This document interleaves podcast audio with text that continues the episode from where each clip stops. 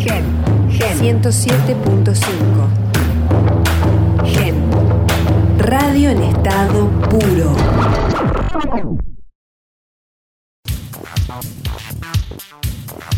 Centro Deportivo, un lugar de encuentro con las personalidades del deporte. Todas las semanas, una nueva historia. Centro Deportivo, con Miguel Vera.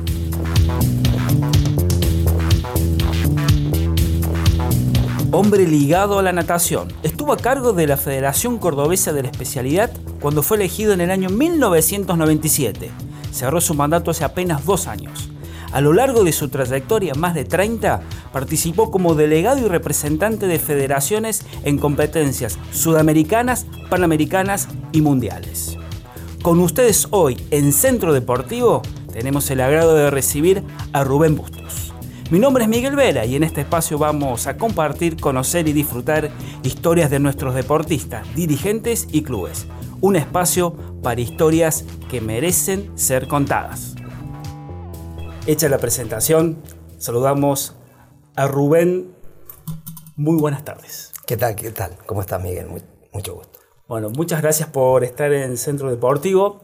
Siempre cuando empezamos a hablar y, contar historias, ¿no? Me gustaría que hablemos un poco de lo... ¿Por qué la natación? ¿Por qué esta especialidad? En realidad, eh, nosotros eh, no tenemos una carrera dirigente. En el amateurismo no existe, existe el pseudo dirigencialismo.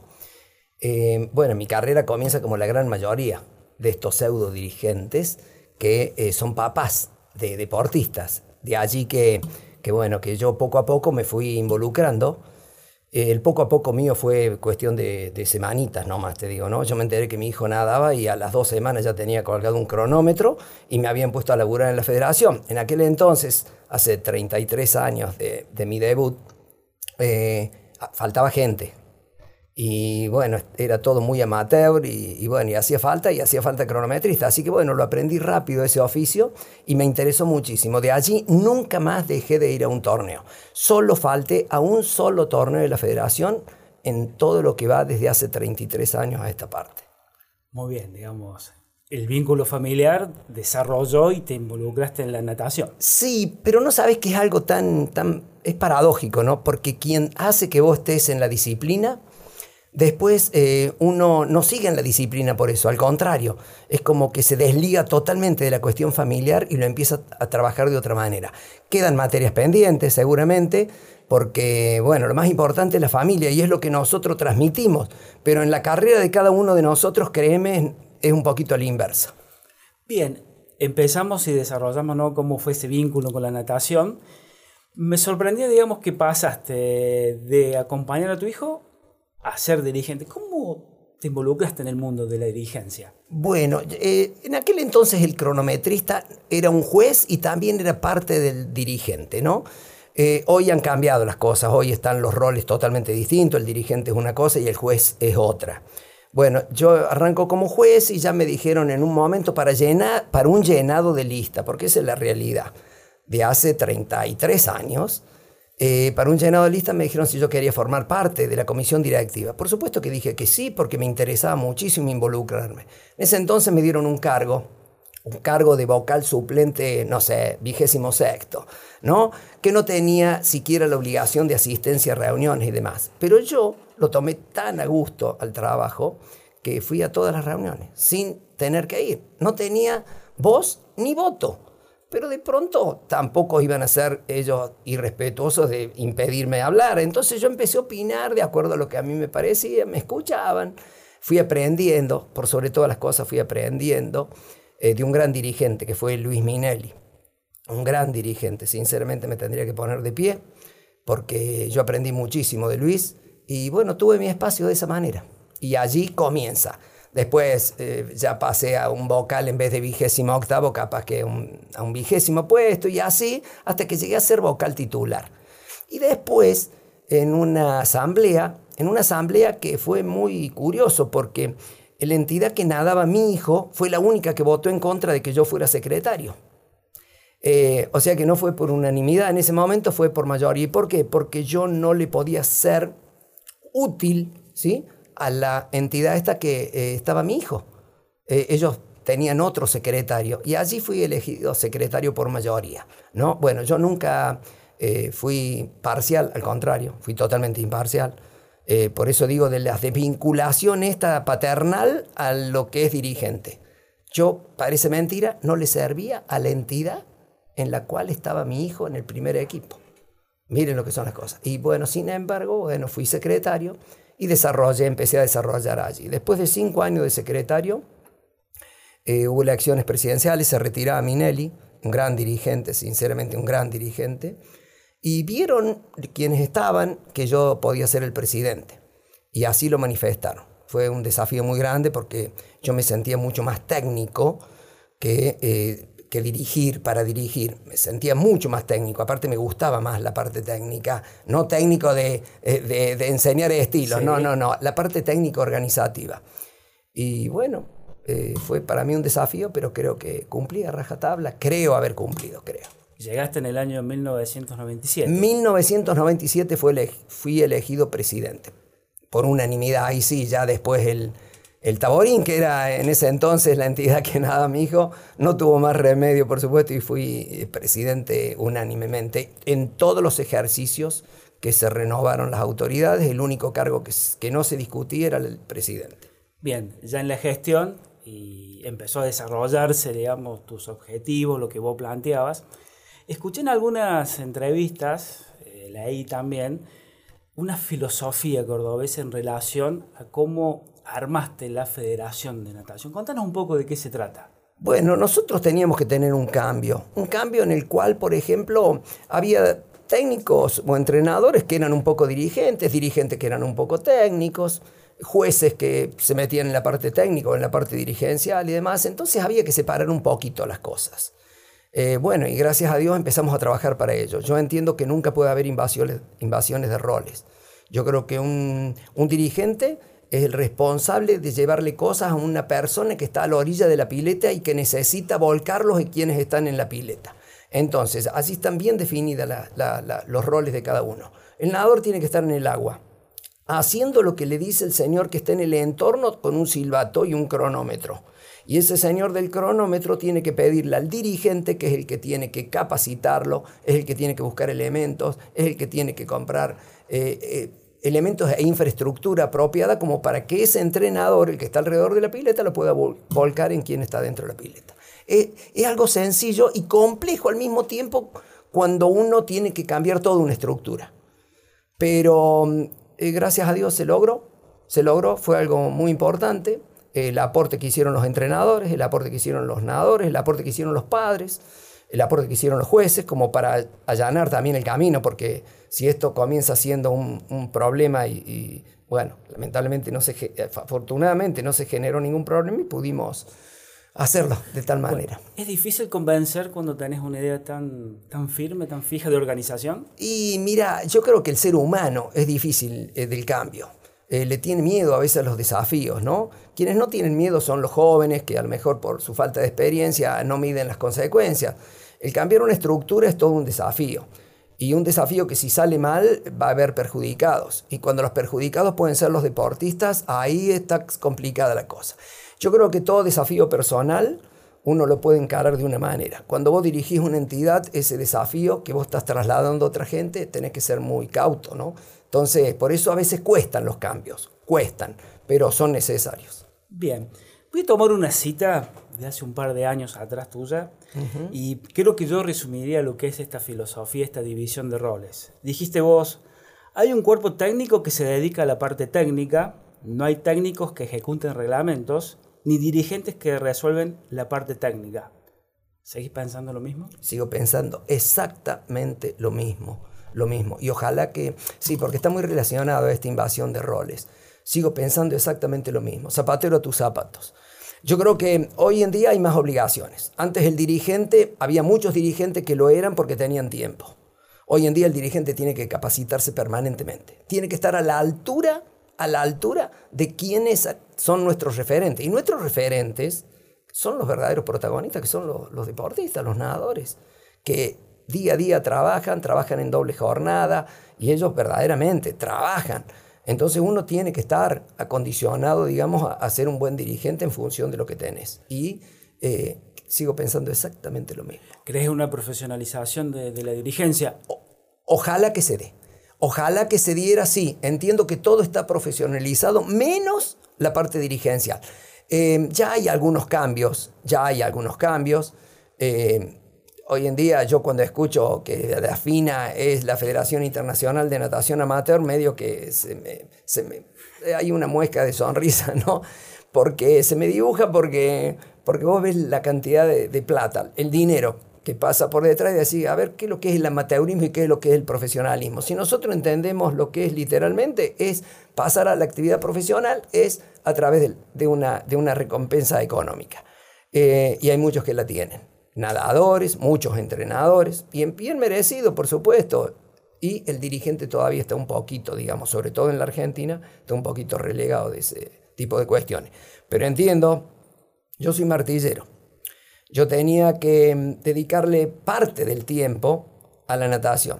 No obstante, era mucho más de lo que, de lo que podía a veces, porque le dedicaba más tiempo a lo que a mí no me generaba dinero a lo mejor por, aquello, por aquella profesión que, que me estaba generando la posibilidad de subsistir. Y hubiera sido muy bueno en su momento haber tenido la posibilidad de brindarme en un todo por la natación. Eso sí, es algo que ojalá que el día de mañana cambie. Durante tu gestión hablamos de esta filosofía. Fue una de las etapas más importantes de, la natación. Estamos hablando que eh, la, talla de los nadadores como Georgina Bardach y José Meolans. ¿Cómo viviste ese proceso? Es un proceso hermoso porque uno cuando, come, cuando ve el nacimiento de algo, no está comprando de góndola.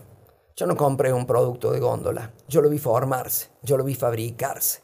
Y eso es muy importante porque cuando uno ve que ese producto llega a las góndolas y llega a un precio espectacular, eh, es un producto eh, bueno, beneficioso para la sociedad en todo sentido, eh, bueno, se vive de una manera muy especial. Hablaste de José y Georgina, son los grandes referentes, pero también fueron el espejo de muchos chicos, de muchos. Yo, yo a veces sé que no me equivoco nombrando estos dos nadadores, porque indudablemente han sido los más destacados de Córdoba pero detrás de ellos hay tantos, pero tantos por nombrar, que a veces me detengo en ellos dos nomás y después no quiero referenciar otro porque sé que estaría quedando mal con muchos, ¿no? Pero Córdoba ha tenido finalistas olímpicos previo a, la aparición de Georgina en esta medalla olímpica, ¿no? Y bueno, uno sería un poquito ingrato eh, de que si recuerda algunos nombres no los tira todos, ¿cierto? Así que, pero sí, eh, me encantó eso, el formar parte y el ser contemporáneo de esos logros también de la infraestructura. Córdoba no tenía una pileta oficial. Nosotros andábamos mendigando pileta. Córdoba no tenía sede propia y hoy tiene una sede propia y tiene una subsede eh, con un container hecho oficina en el mausoleo del deporte de Córdoba, que es el Estadio Kempes.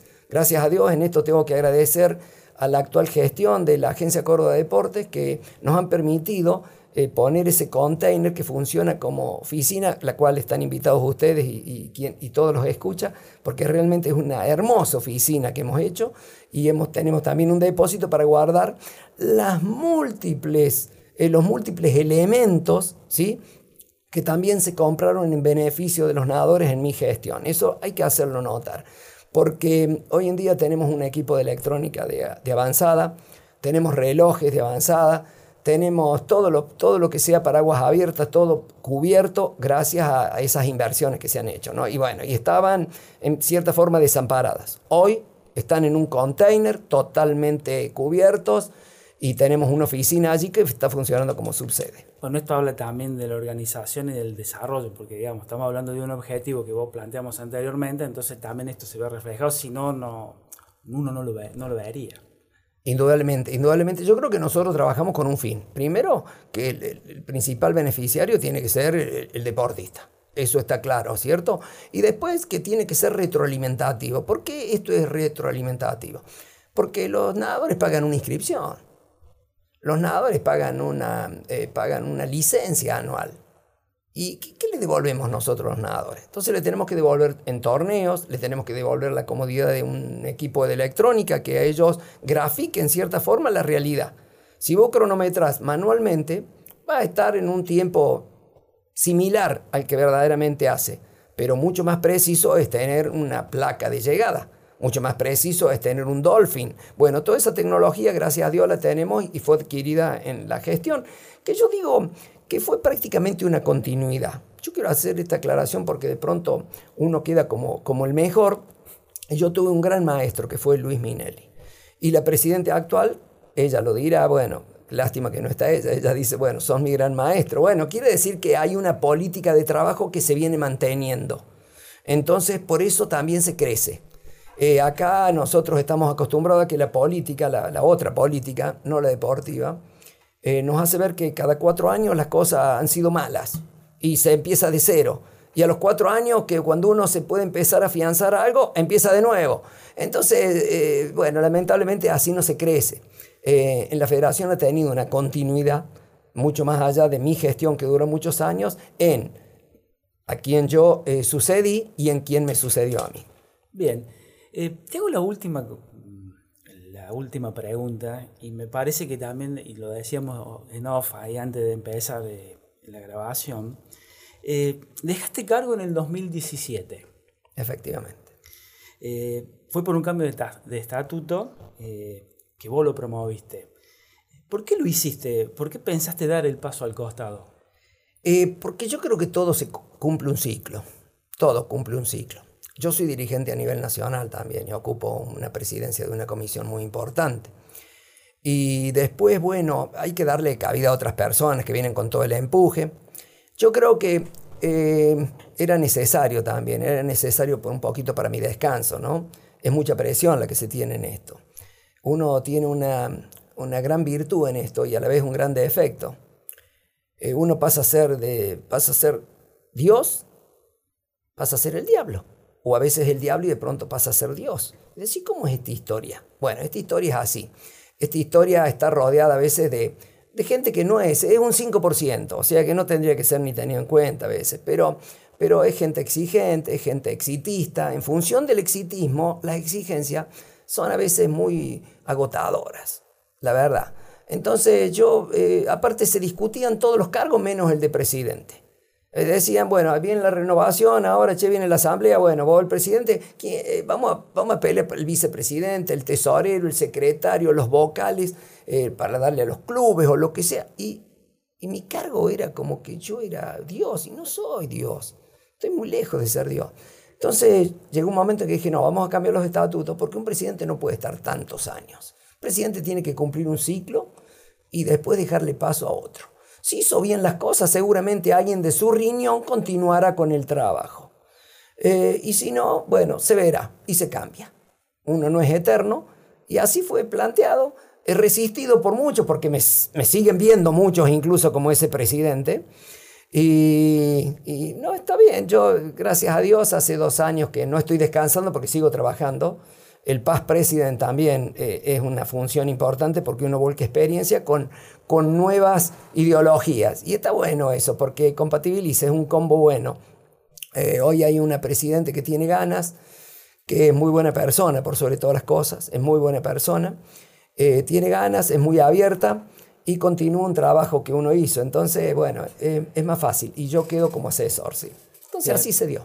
Bueno, eh, pasó por Centro Deportivo Rubén Busto, hombre símbolo de la natación de coro del país. Muchísimas gracias. No, al contrario, Miguel, muchísimas gracias a ustedes porque nosotros también hemos crecido y nuestra disciplina creció gracias a gente como ustedes. Eh, así que el agradecido soy yo y toda la Federación Cordobesa de Natación de, saber que tiene un respaldo en la prensa con ustedes. De nuevo, muchísimas gracias. Enorme abrazo a los integrantes, eh, Pipo Jay y Agustín Inverte, que estuvieron en la producción de, este nuevo episodio de Centro Deportivo. Mi nombre es Miguel Vera. Hasta la próxima.